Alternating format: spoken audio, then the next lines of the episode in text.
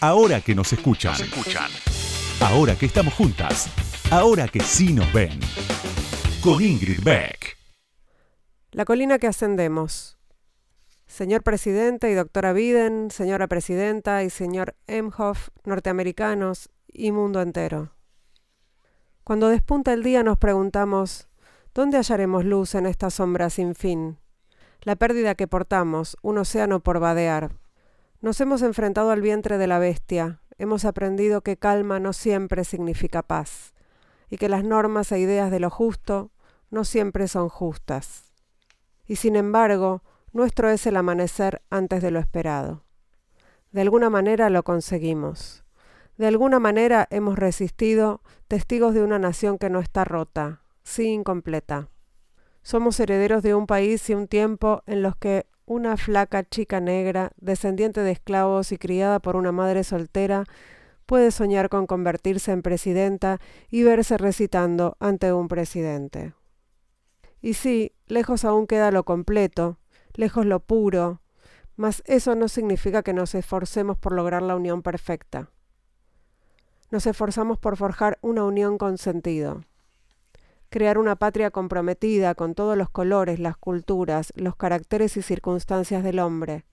Y así levantamos nuestra mirada, no hacia lo que se alza entre nosotros, sino hacia lo que se alza ante nosotros. Cerramos la brecha porque sabemos que para emplazar nuestro futuro antes que nada, debemos aplazar, antes que nada, nuestras diferencias. Deponemos nuestras armas y tendemos nuestros brazos a los otros. No buscamos el daño de nadie, sí la armonía entre todos. Que sea el mundo el que proclame esta verdad. Pese a nuestra aflicción, maduramos. Pese a nuestro dolor, confiamos. Pese a nuestro cansancio, nos esforzamos.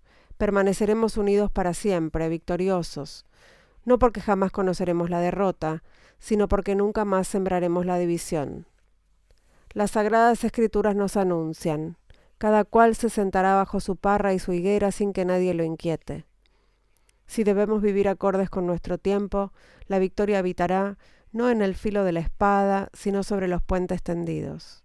Ese es el remanso anhelado, la colina que ascendemos y osamos, pues ser americano es más que el orgullo heredado, es el ayer que encaramos y cómo lo enmendaremos. Hemos sido testigos de una fuerza dispuesta a quebrar nuestra nación antes que a compartirla, dispuesta a destruir nuestro país para demorar la democracia. Casi triunfó su empeño, pero la democracia podrá ser periódicamente demorada, mas nunca eternamente vencida. Leído por la poeta Amanda Gorman en la investidura del presidente Joe Biden el 20 de enero de 2021. Ahora que nos escuchan, una marea verde de sonido con Ingrid Beck.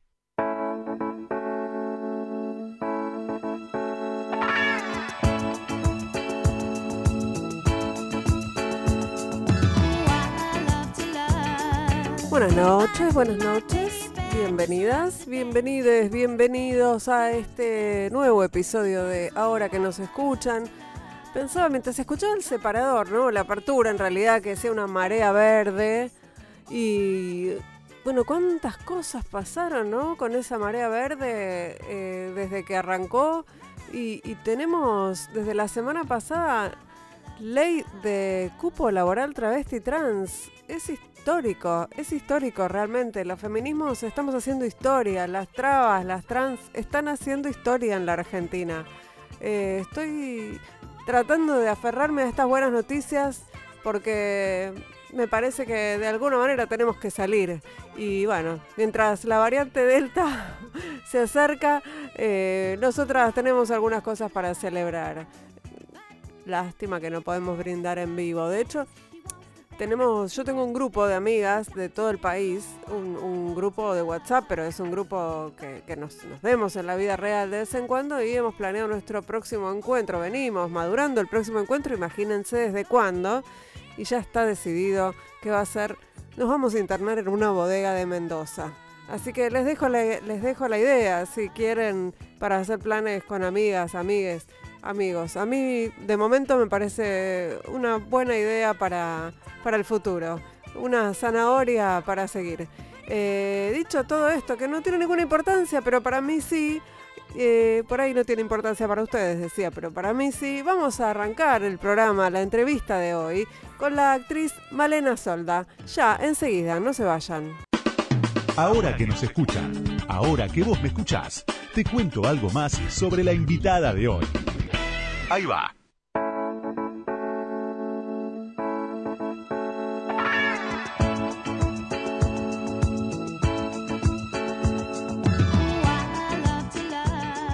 Como les anticipé, ahora vamos a hablar con Malena Solda y les voy a contar un poco lo que dice Wikipedia de ella y después eh, lo condimentado con algunos otros datos que fuimos encontrando por ahí. Pero Wikipedia dice que Malena Solda nació en Buenos Aires el primero de junio de 1977, que es actriz de teatro, cine y televisión, especializada en teatro clásico. También es directora y docente, estudió teatro desde los nueve años en la escuela de Hugo Midón. A los 16, en 1994, tuvo su debut televisivo como Silvana en la telenovela Montaña Rusa, con gran éxito de público en sus dos temporadas. Eh, tiene una carrera larguísima. Eh, les, voy a leer algunos, así, algunos eh, highlights, por llamarlos de alguna manera. En, entre 2005 y 2006 realizó un posgrado en teatro clásico en la Academia Londinense eh, London Academy of Music and Dramatic Arts, apadrinada por el actor Alan Rickman. Allí estudió los periodos de teatro ingleses, interpretó papeles shakespearianos como el de Viola en Noche de Reyes, Julieta en Romeo y Julieta y Lady Diana en Ricardo III. Eh, participó en decenas de obras de teatro, películas unitarios y tiras de televisión. Ganó premios ACE, Estrella de Mar, Clarín y Cóndor de Plata, entre otros. En pandemia, entre otras cosas, interpretó por streaming al principio de la pandemia, desde El Picadero La Rosa de Maravilla, una apuesta de monólogos de obras clásicas y canciones acompañadas por un barítono y un laúd. Ahora está estrenando, así se, se diría estrenando, Proyecto Prisma con Valeria Kovadlov, que trabaja la materia sonora para abordar temas de género desde distintas disciplinas. Todos los contenidos de este proyecto, del que por supuesto ahora vamos a charlar, son de acceso libre y gratuito a través de la web proyectoprisma.net y también, mirándole un poco sus redes, nos enteramos de que es hincha de Platense. Bienvenida, Marena Solda, ahora que nos escuchan. ¿Cómo estás? Bien, muchas gracias, muchas gracias. Viste, yo, yo reviso las redes sociales por el bien, entonces me entero de eso, que sos... de que sos hincha de Platense, tanto como para celebrarlo en público. bueno, eh, subió la A, no era, no era menor. claro, claro, bueno, no, yo no soy muy, eh, o sea, mi, mi gusto, no, te, no me interesa el fútbol, para qué lo voy a andar mintiendo, pero bueno, la familia me arrastra. En tu caso veo que hay algo ahí de la, de la camiseta, del color eh, y todo, y todo eso. sí, un poco de infancia también, olor a infancia. Ah, sí, que familia de, Platense. Claro, mi papá es de Platense, algunos de mis tíos, algunos de mis primos, y bueno, y vivo en Saavedra, entonces cuando volvió a subir después de muchos años de estar en la B, eh, fue una emoción. No es que tampoco siga el fútbol, pero bueno. ¿Pero has ido a la cancha y eso? Sí, fui a la cancha, pero si te digo tres veces es mucho. Ah, ah, ok. Bueno, así recorriendo tu, bueno, primero estoy mirando el año en el que naciste y pienso que te está tocando la vacunación en estos días, ¿no? sí, sí, sí, estoy esperando porque ya me toca. Claro, estás eh, al borde del, de, la, de la vacuna. Eh, y, sí. Y, me surge preguntarte cómo la estás pasando, cómo estás pasando este tiempo. Veo que fuiste reinventándote o pensando cosas como todos, como todas, como todos eh, en estos días, pero eh, quería saberlo, bueno, con tus, tus impresiones. Uf, em, ya lleva mucho tiempo la pandemia y con eso fui pasando por distintas etapas, sigo pasando por diferentes etapas, etapas más optimistas, etapas donde eh, me, provoca mucha tristeza todo el panorama, eh, momentos donde veo la luz al final del túnel. Mm. Eh, otros que me resulta más difícil, pero sí se disparó en mí una creatividad que estaba latente, que a lo mejor no tenía espacio en la vida, entre comillas, normal, previa a la pandemia, y que estar en casa y más quieta y bueno, y diciendo, ¿ahora qué hago? Me empecé a acordar y, y eso empezó a generar otras ideas y proyectos y, bueno, y desde ese lugar muy, muy activa. Eh, y ahora hay ciertas aperturas, ¿no? En, teatros, eh, empiezan de nuevo algunos rodajes. ¿Tenés algún algún proyecto presencial? Voy a participar de en el em, rodaje de la miniserie 2001 de Benjamín Ávila. Mm. Eh, tengo un personaje ahí, está basada en la novela El Palacio y la calle de Bonazo. Em, y tengo ahí una participación muy interesante. Y después, eh, con respecto al teatro, no, todavía no. Yo no se vio y me parece que mm, preferiría que fuera un poco más cuando llegue la primavera o el verano. Cuando estemos Si no, siempre está como latente esta cosa de se cierra, se abre, se cierra, se abre y no termina de estar presente, creo. Eh, Malena, eh, hablábamos recién, bueno, en la presentación hablábamos de Proyecto Prisma, la excusa para que estemos charlando hoy, pero en realidad podría ser otra, eh, este proyecto que encaraste con Valeria Kovadlov, y vamos a escucharte a vos misma hablando del Proyecto Prisma cuando estuviste en la TV pública con Gabriel Corrado y después nos metemos ahí a conversar. Ahora en estas circunstancias de, pandemia, que nos encontró a todos en nuestras casas y ahora qué hacemos y qué generamos, eh, veníamos ya pensando un proyecto que en principio iba a ser escénico junto con Valeria Kovadlov y armando un proyecto que se llama Proyecto Prisma, que tiene la cualidad de que aborda la mirada de género desde distintas perspectivas, desde distintos lados de un mismo prisma. Bueno, ¿qué, ¿qué sería? A ver, traduzcamos esta idea, porque entiendo que tiene que ver con el sonido, pero también con otras cosas. Sí, tiene que ver con el sonido. Algunas cosas tienen, algunas propuestas tienen un video, pero básicamente tiene que ver con el sonido y con las distintas eh, aproximaciones al tema según la dramaturga o el espacio. Proyecto Prisma tiene tres espacios por ahora. Uno mm. que es ficciones sonoras, lo que antes sería radioteatros, pero más moderno, eh, en forma de podcast. Otra que es, un espacio de debate donde especialistas charlan sobre un tema.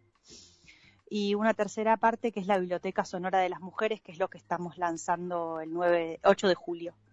Em, em, a ver, ¿cómo lo explico? Ficciones sonoras ya empezó y ahora está estamos esperando empezar a producir la próxima, pero la, Biblioteca Sonora de las Mujeres, por ejemplo, tomamos un proyecto original de Julie Gilbert, que es una dramaturga suiza, y donde ella se pregunta por qué hay ciertas mujeres de la historia, escritoras, que no ocupan el mismo lugar que ocupan sus pares masculinos de reconocimiento dentro del canon de los grandes escritores. Aunque son escritoras reconocidas en su mayor parte, pero no tienen el mismo lugar o el mismo reconocimiento que deberían tener. Entonces, em, tomamos ocho escritoras, cuatro internacionales y cuatro argentinas, que ya no están entre nosotras. Em, cuatro dramaturgas suizas escriben sobre, sobre esas autoras suizas como Simone de Beauvoir, eh, Safo, mm. eh, Emily Dickinson en su momento, etcétera. Y cuatro dramaturgas argentinas escriben sobre estas cuatro autoras eh, argentinas también. Entonces, por ejemplo, Alejandra Pizarnik la contactamos a Cintia Edul, que es dramaturga, y le pedimos que escribiera en nombre de Alejandra, como si fuese la voz de Alejandra. Y a su vez le pedimos a Pilar Gamboa que interpretara ese monólogo. ¿Cómo lo va a interpretar? Por teléfono. La gente se anota en un formulario, todo esto está en nuestra web, y pide una cita con Alejandra Pizarnik. Un día o una hora determinada. Ese día, esa hora, suena el teléfono de la persona que se anotó y es la voz de Alejandra, encarnada por Pilar Gamboa, diciéndole cosas de su vida. Y el objetivo es que la gente se vuelva a interesar por esas autoras o si no las conocía, que las conozca y que eso haga que las empiecen a leer. Teatro leído a la carta un poco. No es leído. No es leído. Porque hay una interpelación, es actuado y hay una interpelación al que escucha. Claro. Entonces, el primer, vos atendés y dices, hola, y escuchas del otro lado, ¿dónde estás? Claro, o sea, como, si se iniciara un diálogo, o sea, hay, hay un, hay, diálogo, ¿hay improvisación? Muy poco, hay un margen para improvisar, pero muy poco. Y, La, cada llamada dura entre 5 y 7 minutos y son varios llamados por día. Así que la actriz no se puede demorar mucho con cada oyente. Claro. Pero sí hay un margen para que le contesten y para que para escucharlo.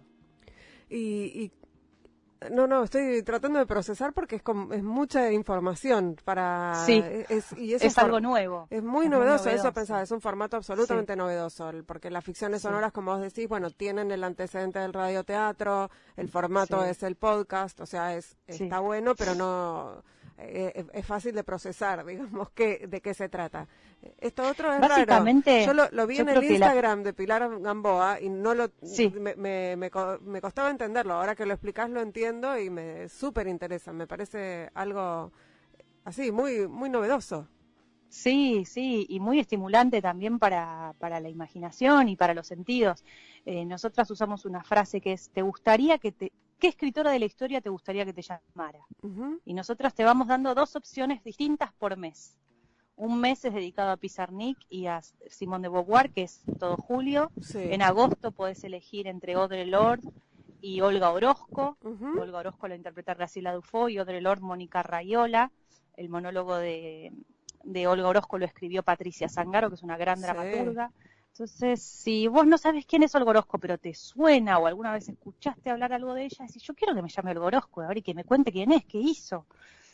Y entonces te anotás. Y a, esa hora, ese día, suena el teléfono, dice número oculto, y atendés y empieza el monólogo. Pero te lo están diciendo a vos, no está grabado, es en vivo. ¿Y, y es, eh, hay que comprar una entrada? ¿Cómo funciona el no, sistema? todas las propuestas de proyectoprisma.net ah, claro, son gratuitas. Entonces entras a la, a la página web, proyectoprisma.net, y ahí está toda la información. Y, lo primero que sale es la biblioteca sonora, que es lo más novedoso. Pero después podés ver charlas con otras dramaturgas o intercambios entre escritoras de distintos eh, lugares y de distintos contextos. ¿Y cómo, la, cómo se les ocurrió? ¿Cómo lo, cómo empezaron a pensar en esto? ¿Cómo, cómo fue dando, se fue dando forma a, Proyecto Prisma y sobre todo a esta biblioteca sonora? Bueno, pre-pandemia, con Valeria Kovadlov pensábamos hacer tres obras de teatro Em, en distintas ciudades del cono sur. Habíamos pensado Montevideo, Buenos Aires y Santiago de Chile. Sobrevino la pandemia y estos, ese proyecto ya eh, tenía una financiación y un interés por parte de la Agencia de Cultura Suiza, Proelvetia. Y Proelvetia nos preguntó si podíamos cambiar esta presencialidad por un formato que fuera virtual. Y nosotras ya habíamos seleccionado eh, tres obras de teatro para hacer de dramaturgas suizas y dijimos, la verdad es que pueden soportar perfectamente el formato sonoro. Y ahí pensamos en los radioteatros, pero cuando nos pusimos en contacto, por ejemplo, con una de las autoras, ella nos dijo, miren, también tengo este otro proyecto que era una performance en el mundo anterior, donde se hacía en bibliotecas y en, galerías de arte, que es este formato de los llamados telefónicos. En esa oportunidad había varios teléfonos y la gente pasaba por una instalación y veía 15 teléfonos y cada uno pertenecía a una autora. Y cuando elegía uno en particular, ese teléfono sonaba y hablaba con, con esta autora desde el más allá, que era una actriz que estaba hablando desde otro lugar que él no la podía ver, o ella no la podía ver. Entonces eh, nos empezaron a ofrecer otros eh, otras propuestas performáticas en general y nosotras empezamos a, ver todo desde el punto de vista, bueno, a ver cómo se puede hacer esto virtualmente y ahí apareció lo sonoro como lo más, eh, no sé si sencillo de resolver técnicamente, pero lo más interesante. Sí, sí, pero está bien el uso de la palabra performático, porque uno lo tiene relacionado a la, a la presencialidad, aunque en este caso claro. decís que había teléfonos, pero bueno, es, gente haciendo cosas en vivo, pero esto tiene mucho de performático, aunque no... Sí, eh, sí. pensando en ponerle alguna etiqueta, no sé por qué, pero, pero para... Para tratar de entenderlo, se escapa de todas las etiquetas, viste, es muy escurridizo. Bueno, pero la performance es una manera de etiquetar cosas que no sabes dónde poner también, ¿no? Tal cual. eh, estamos hablando aquí en ahora que nos escuchan con la actriz Malena Solda sobre su proyecto Prisma, eh, que se puede encontrar en, pueden encontrar todo el material en www.proyectoprisma.net eh, y que es todo gratuito. Eh, pero nos vamos a ir a escuchar una canción y enseguida seguimos charlando. Vamos a escuchar a Diana Kroll. ¡Ay, qué lindo! Lonely Avenue. Ya volvemos. No se vayan. Ahora que nos escuchan. Entrevistas a las mujeres que mueven el mundo. Con, Ingrid Beck.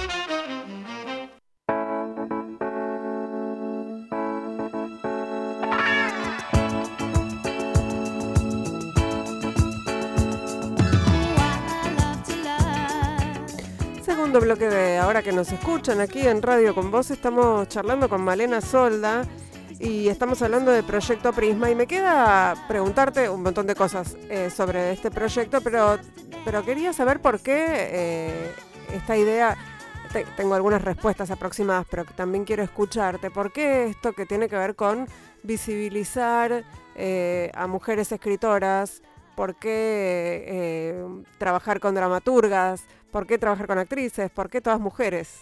Creo que fue lo, como te decía antes, la mirada de género fue lo primero que nos surgió a Valeria Kovadlov y a mí como coincidencia en este deseo de trabajar juntas. Eh, nos juntamos a ver qué podíamos hacer en el ámbito de la creatividad y no tanto de, desde el punto de vista de la producción, sino bueno, a ver creativamente qué cosas nos interesan, qué temas nos, nos, movilizan. Y yo le contaba las obras de teatro que había leído y que a mí me gustaban, y ella me dijo, eh, todas tienen que ver con el mismo tema. Mm. Y yo le dije, tenés razón. Y ella, le y ella también le encantó porque estaba en esa, misma búsqueda, digamos, ¿no? de, de cambiar la mirada, de, y de que además la mirada no sea única, sino que, que sea lo más variada y diferente posible, de, y lo más amplia. Em, y bueno, eh, me parece que hay un montón de cosas que en los últimos años las hemos empezado a valorizar de otra manera y, y que tienen que ver con el mundo femenino mm. que nos rodea y también eh, sé, la, bajada de línea que hay desde, desde los contenidos, que mm. muchas veces no nos interpelan o son antiguos o adaptaciones de cosas que decís, pero son todos varones, todo mm. bien, pero ya me queda antiguo eso, quiero escuchar otras voces, quiero ver otra mirada sobre, sobre la realidad, otras opiniones, otras perspectivas, otros cuerpos. ¿Tenés, eh, si, si mirás para atrás en tu, en tu historia profesional y, bueno, en tu historia de vida, ¿tenés alguna noción respecto de cuándo empezaste a pensar en estos temas? ¿Cuándo empezaste a pensar en que, bueno, esto era viejo, esto no te cerraba, en hacer un poco de genealogía feminista? Eh, ¿Tenés eh, noción de cuándo pasó?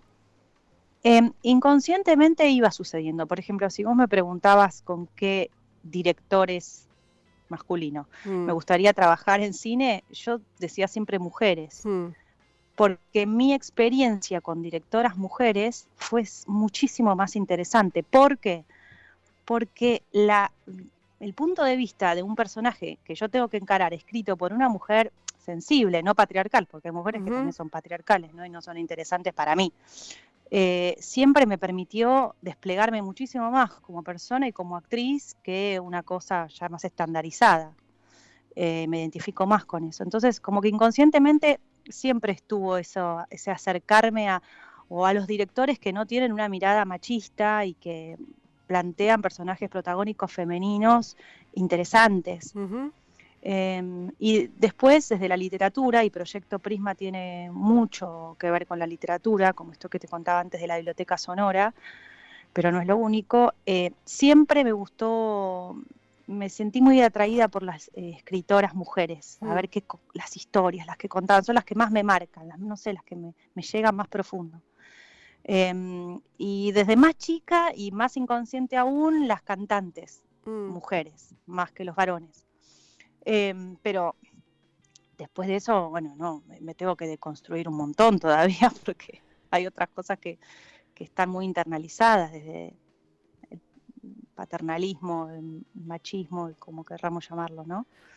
Em, y, ahora creo que los movimientos a partir de, la ley del aborto y, de vernos en las calles y reconocernos y empezar a hablar de temas que antes no hablábamos o hablábamos muy por debajo, yo me sentí muy hermanada, incluso de personas, en general mujeres, donde en el pasado no había mucho en común, pero creo mm. que también eh, había algo de la sociedad que te llevaba a pensar en la otra como una competencia. Y poder replantearnos eso fue muy sanador. Sí, y, tenés, eh, ¿en algún momento pensaste en, que te reconocía feminista? Sí, creo que en los últimos años, sin duda. Antes tal vez no terminaba de entender mucho qué era el feminismo. Hmm. También ser madre eh, a mí me, me cambió mucho la perspectiva y las experiencias y poner el cuerpo y de esa manera em, me plantó en otro lugar muy distinto al, que estaba antes, ¿no? ¿Tenés, eh, cuántos hijos tenés? Tengo uno, Teo, de ocho años. ¿Y, y, y, y, revisás la crianza? ¿Pensás todo el tiempo o en algún momento tengo que criar de manera feminista? ¿Te lo, te lo, te lo planteás? Sí, Sí, sí, sí, me lo planteo, estoy muy atenta a lo, que, a la información, a la ayuda que me puedan dar sobre cómo hacer, cómo deconstruir mm. cosas que son inconscientes. Eh, y, reviso también mis primeros años de maternidad como, bueno, a ver, esto lo, haría distinto hoy en día también. No, no, no, naturalizaría que a mí me toca hacer esto, esto y esto mejor pediría más ayuda también, o no ayuda, sino colaboración. Sí, o 50-50, lo que... Claro. Claro, pero con todo el entorno. Sí, sí, sí, sí, sí. Eh, no, no, no, es esto lo que me toca a mí naturalmente. Y, eso, claro, ¿por qué? Eso vale. Un poco más de por qué es en la vida. Claro. eh, Malena, ¿y, y cómo, cómo se compatibiliza esta digamos, esta formación que vos tenés en, teatro clásico, esto que te fuiste a Londres, estos intereses, eh, con eh, la idea, con, haber hecho tiras eh, súper exitosas como, como Montaña Rusa, por ejemplo. ¿Cómo, cómo, cómo son esos, esos mundos? ¿Son compatibles la tele con, con el teatro clásico? Eh, hay momentos donde son compatibles y otros en los que no son compatibles. Em, si lo único que haces es tiras, pero vos querés formarte de una forma más integral, más profunda, por decirlo de alguna manera, o más desafiante, eh, no son compatibles. Ahí había una frustración durante bastantes años que yo sentía donde hacía eso, pero en realidad sentía que era otra cosa, pero la mm. otra cosa no la podía hacer porque no tenía tiempo, entonces se armaba todo un merengue mm. propio de los 20 años, digamos. Em, pero después cuando pude ir y hacer esa experiencia y trabajar de, otras formas y en teatro y qué sé yo, cuando volví a la televisión, te diría en los últimos años, sentí que... Que, era mucho, mucho, mucho mejor mi trabajo, que podía, eh, todo esto que yo aprendí haciendo teatro clásico lo puedo aplicar sin duda en una telenovela, porque es mi forma de trabajar que se adapta a distintos formatos. Mm. Y las, la tira tiene algo muy valioso que es la proyección. O sea, te ve mucha gente mm. y de repente eso es accesible para mucha gente. Entonces vos podés mostrar a, una, esa parte del público que se puede abordar un personaje de distintas maneras, no de una manera lineal, sino de una manera más compleja, más donde se vean las contradicciones. La mala no es solo mala, a la mala le pasan cosas, tiene un pasado, dice maldades, pero por adentro capaz que se siente mal por decirlas. No sé, como yo sentía que, que o siento que puedo aportar eh, muchas capas de, mm, de información a un personaje que si no hubiese tenido esa formación sería mucho más llano. No sé si se entiende lo que estoy diciendo, porque es muy técnico. No, no, se entiende perfecto. Me imagino que también depende de depende de los, de los guionistas, depende de las ideas, de la, de la dirección, eh, de o, es solo algo por que supuesto pasa por tenés que te, tienen que escuchar, pero en general en esos programas que son hay que hacer tanto mm. contenido en tan poco tiempo, eh, te escuchan porque necesitan actores o actrices que resuelvan. Mm. Entonces, si vos aportás algo, yo resuelvo lo que vos escribís, pero además, mira, propongo esto, en general están atentas y atentos y lo toman de alguna manera. Y más allá de quién escuche o quién no escuche, yo creo mucho en esa frase de no hay roles grandes o, o roles pequeños, hay grandes actores o, y, y pequeños actores o actrices, perdón, para hablar de género. Eh, entonces, eh, me ha tocado de tener personajes muy, muy, muy pequeñitos. De hecho, los primeros personajes en Londres, como no pensaban que capaz no podía entender todo lo que decían o no sé qué, porque yo era muy tímida, me daban roles muy pequeños y yo decía, bueno, esto es lo que hay, voy a darlo todo. Y salían cosas maravillosas y así me fueron dando cada vez más lugar y más espacio y pude desarrollarme como me desarrollé. Y creo que en la televisión es lo mismo, no importa si el rol es pequeño, no importa, yo puedo aportar, como te decía, una malvada como era Marisol en Los ricos no piden permiso, Mm. que era bastante pequeñita en su principio, yo me inventé toda una historia detrás de ella. Entonces no es solo que hace maldades, es que está resentida y está resentida porque porque es una mina resentida y ahí estaría la mirada de género. No, porque seguramente de chica no la dejaron avanzar, no la mandaron a la escuela, le dijeron vos tenés que aportar a la casa, el estudio es para tus hermanos. No sé, me inventé toda una historia. Y empezó a florecer eso y, y- y las autoras y los autores lo vieron y empezó a crecer. ¿Y, y pensaste en quedarte en Londres? Sí, la verdad que tenía deseos de quedarme, pero es un mercado con mucha competencia donde un extranjero, extranjera juega con cierta desventaja porque tenés un acento que te determina. Ahora la mirada está cambiando también, pero Sí. un, un aspecto físico y un acento que determina cierta cosa, y que en el 2006 era, bueno, si tenés acento y una piel un poquito más oscurita, Sí. porque sos latina, no vas a ser, no sé, una historia de época del 1800 de una, de la, una nobleza. Sí, Ahora, por de- suerte, se está harías de latina y en Netflix. sí, sí, sí, sí. Pero, bueno, es como muy, era muy difícil y, y yo acá tenía una, una carrera muy, muy buena y muy promisoria y cuando lo consulté con, con gente muy interesante de allá y que yo respetaba, me dijeron, volvé a Buenos Aires y seguí desarrollándote desde allá. Y creo que hice bien, creo que es bueno crecer desde acá y después si sale una oportunidad, bueno, se verá. Siempre Londres siempre estuvo cerca, mentira. Ahora cada vez más lejos. Ahora está lejísimo. Me gustaría decirte eso de verdad, pero no es verdad en este momento.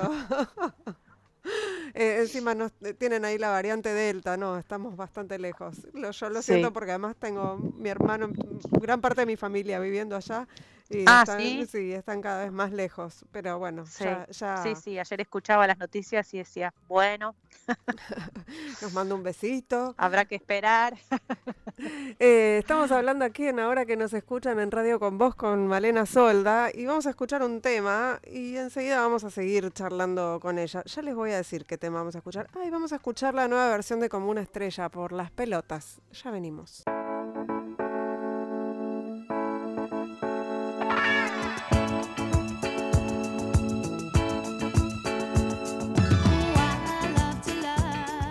Tercer bloque de Ahora que nos escuchan, estamos charlando con Malena Solda, haciendo un recorrido por los más diversos temas.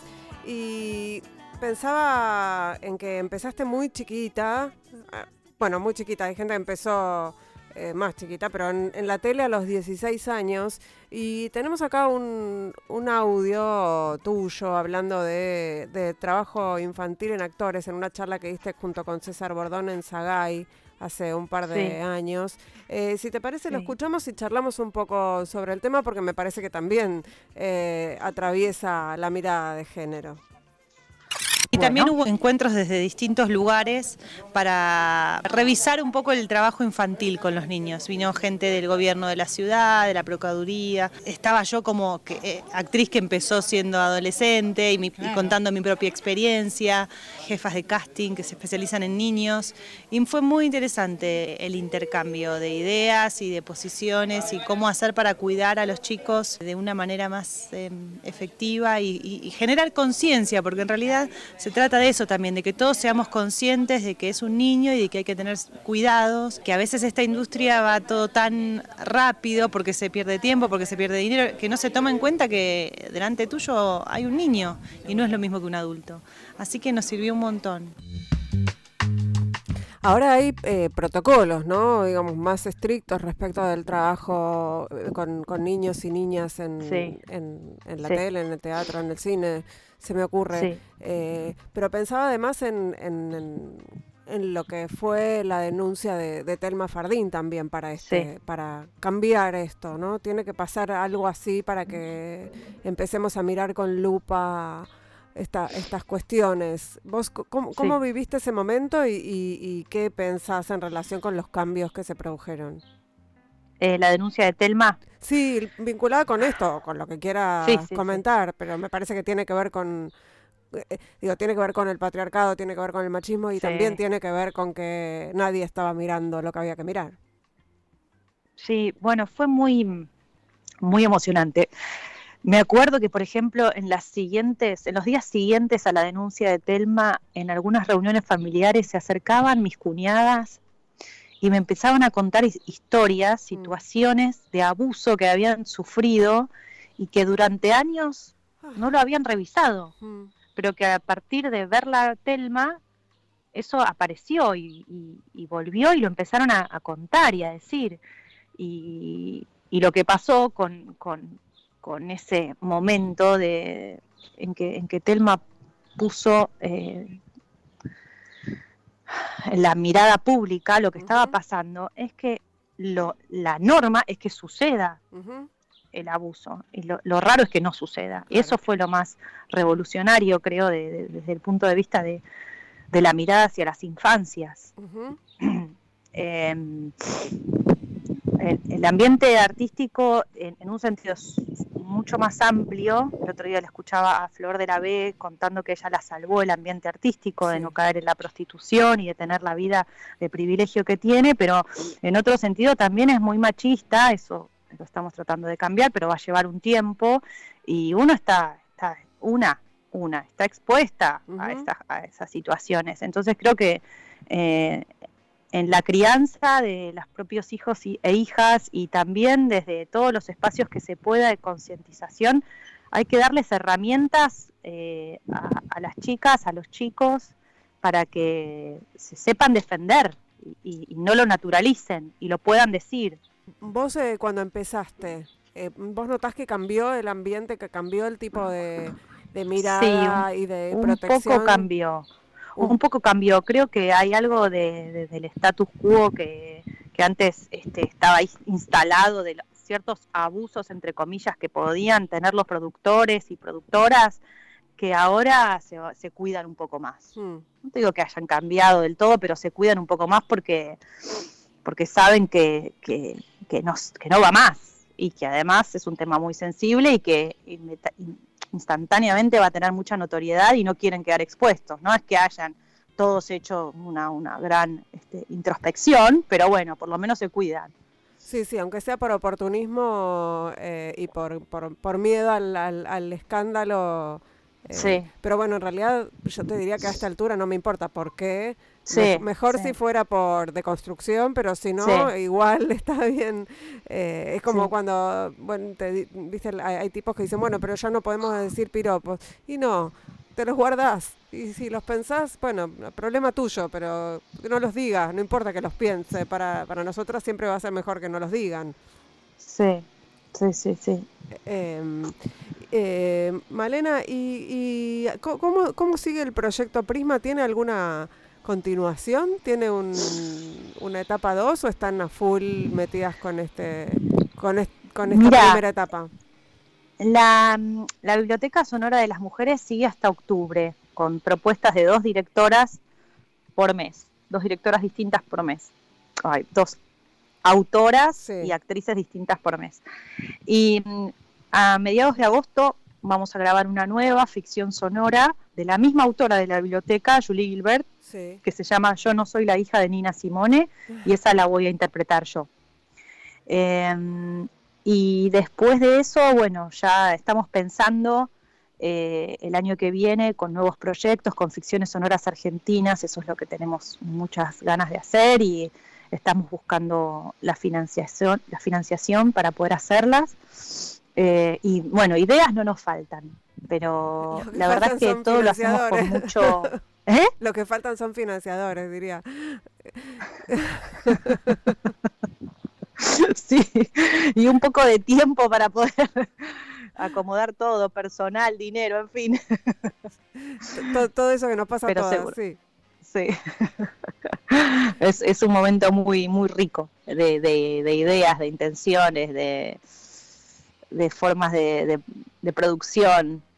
Y la verdad que en esta etapa que, que, estamos atravesando con el proyecto, que lo venimos este, pensando y, trabajando desde octubre del 19, en esta etapa donde se sumaron las actrices y las dramaturgas, eh, estamos recibiendo muy eh, devoluciones muy, muy hermosas y, de mucha sorpresa de, la calidad y de la, innova, de la innovación eh, de las propuestas que mm, nosotros, nosotras, Valeria y yo, ya estábamos como acostumbradas a lo que veníamos trabajando y a veces perdés la perspectiva, ¿viste? Pero la verdad es que eh, nos sentimos muy orgullosas de, de nuestra hija Proyecto Prisma. Y pensaba además que es una alternativa para dar laburo a, un gremio que está en un momento muy difícil. hay mucha gente que está desocupada, hay mucha gente que está sin trabajo, pero el, el, gremio de los actores y las actrices está golpeadísimo eh, por, la pandemia. Tremendo, tremendo. Así que eso también es un, un motivo de alegría cuando las convocamos para ellas y para nosotras también, saber que estamos generando laburo. Eh, Malena, quiero compartir con vos un, un, audio que tiene que ver con algo performático y feminista para, para que charlemos un ratito más. El patriarcado es un juez que nos juzga por nacer y nuestro castigo es la violencia que no ves. El patriarcado Bueno, estamos escuchando la performance de las tesis, ¿no? De las chilenas, las tesis. Eh, un violador en tu camino que dio la vuelta al mundo, que vinieron a Buenos Aires eh, antes, eh, pre-pandemia, para hacer esa, esa performance en el, en el Congreso.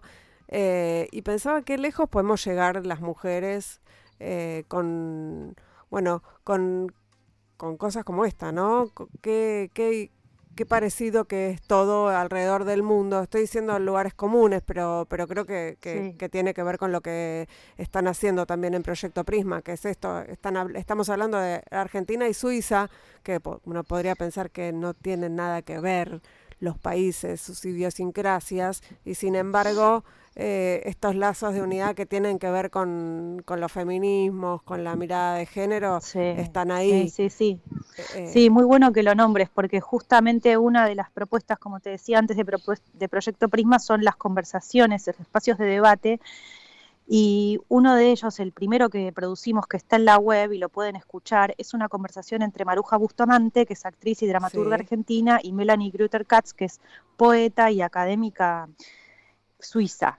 Y modera la conversación Silvia Oppenheim. Y cuando empezamos a pensar esta, este intercambio entre, entre estas dos artistas y sus puntos de vista y sus contextos tan diferentes como Europa y Sudamérica, con Valeria buscábamos puntos en común para, para, la charla y conversábamos con unas y conversábamos con las otras y decíamos, bueno, a ver, ¿qué puede surgir de esta conversación que sea enriquecedor?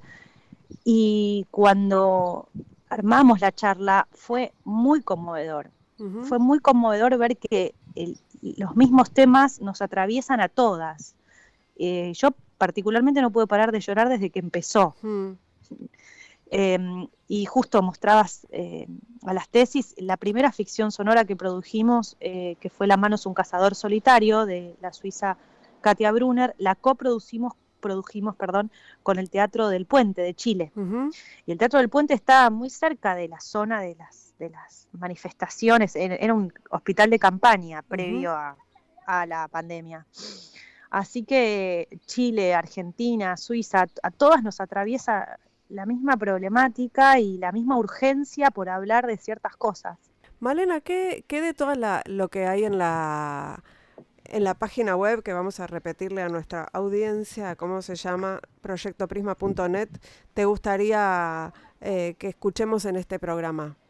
la charla esta que les comento, algún pedacito de esa charla sería buenísimo que lo pudieran escuchar. Vamos a compartir entonces con nuestra audiencia un pedacito de esta charla entre, recordemos, Maruja Bustamante, eh, no me acuerdo el nombre de la... De la Melanie, de- Melanie Grutter-Katz. de Melanie Grutterkatz, co- coordinada por Silvia Hoppenheim.